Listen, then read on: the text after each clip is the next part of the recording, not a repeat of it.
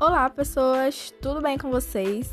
Eu sou Daniela Souza, CEO aqui da Pirâmide Conteúdo Digital, e no podcast de hoje nós vamos falar sobre como construir um relacionamento com o seu público através das redes sociais. Como o próprio nome já diz, as redes sociais são um lugar de relacionamento. Não existe você estar lá sem conversar com as pessoas que te seguem. Então, vamos às dicas! A primeira é saber qual a missão do seu negócio e que tipo de cliente você quer atingir. Afinal, para você conversar, você precisa primeiro saber que mensagem você precisa transmitir e para quem você está falando. De cara, isso já vai te ajudar a definir a linguagem que você vai usar no seu perfil, se ela vai ser informal, se ela vai ser formal, em quais redes sociais você precisa estar presente, porque cada rede social ela, ela concentra um público diferente, ela concentra, ela tem uma linguagem diferente para se comunicar. Então, saber quem você é e saber para quem você está falando é, já te ajuda a começar com um norte assim incrível. Então, antes de tudo, procure definir isso.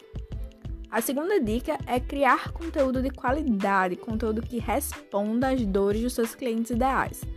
A realidade é que para você vender o seu serviço ou vender o seu produto nas redes sociais, as pessoas precisam confiar em você e ter certeza que você vai poder resolver o problema delas. Então, quanto mais o seu conteúdo for relevante para o seu público, mais ele vai interagir com você, mais ele vai estar grato a você pelo seu conteúdo gratuito e, por isso, consequentemente, ele vai acabar procurando também é, os seus serviços ou os seus produtos pagos. A terceira dica é nada mais, nada menos do que estar presente. Publicar fotos, é, gravar vídeos se possível, é, é mostrar os seus bastidores. Gente, porque é inevitável, as pessoas gostam de estar com pessoas gostam de se sentir parte do universo das empresas que seguem. Quanto mais elas se sentem próximas, mais elas interagem, mais elas vão compartilhar o seu conteúdo. Só que, para começar, é você quem precisa aparecer e iniciar este diálogo. A quarta dica é explorar os stories, mostrar seus bastidores, seus produtos, fazer enquetes, deixar caixas de perguntas, enfim, o que você puder fazer porque o Stories ele é um recurso que já ganhou um lugar de protagonismo muito forte no Instagram e na vida das pessoas, né? Todo mundo está ali olhando os stories, postando stories diariamente, então é importante que você esteja presente lá de todas as maneiras que você puder. E por último, mas não menos importante, é básico. Não demore a responder os seus directs e os seus comentários. Gente, ninguém gosta de ser ignorado.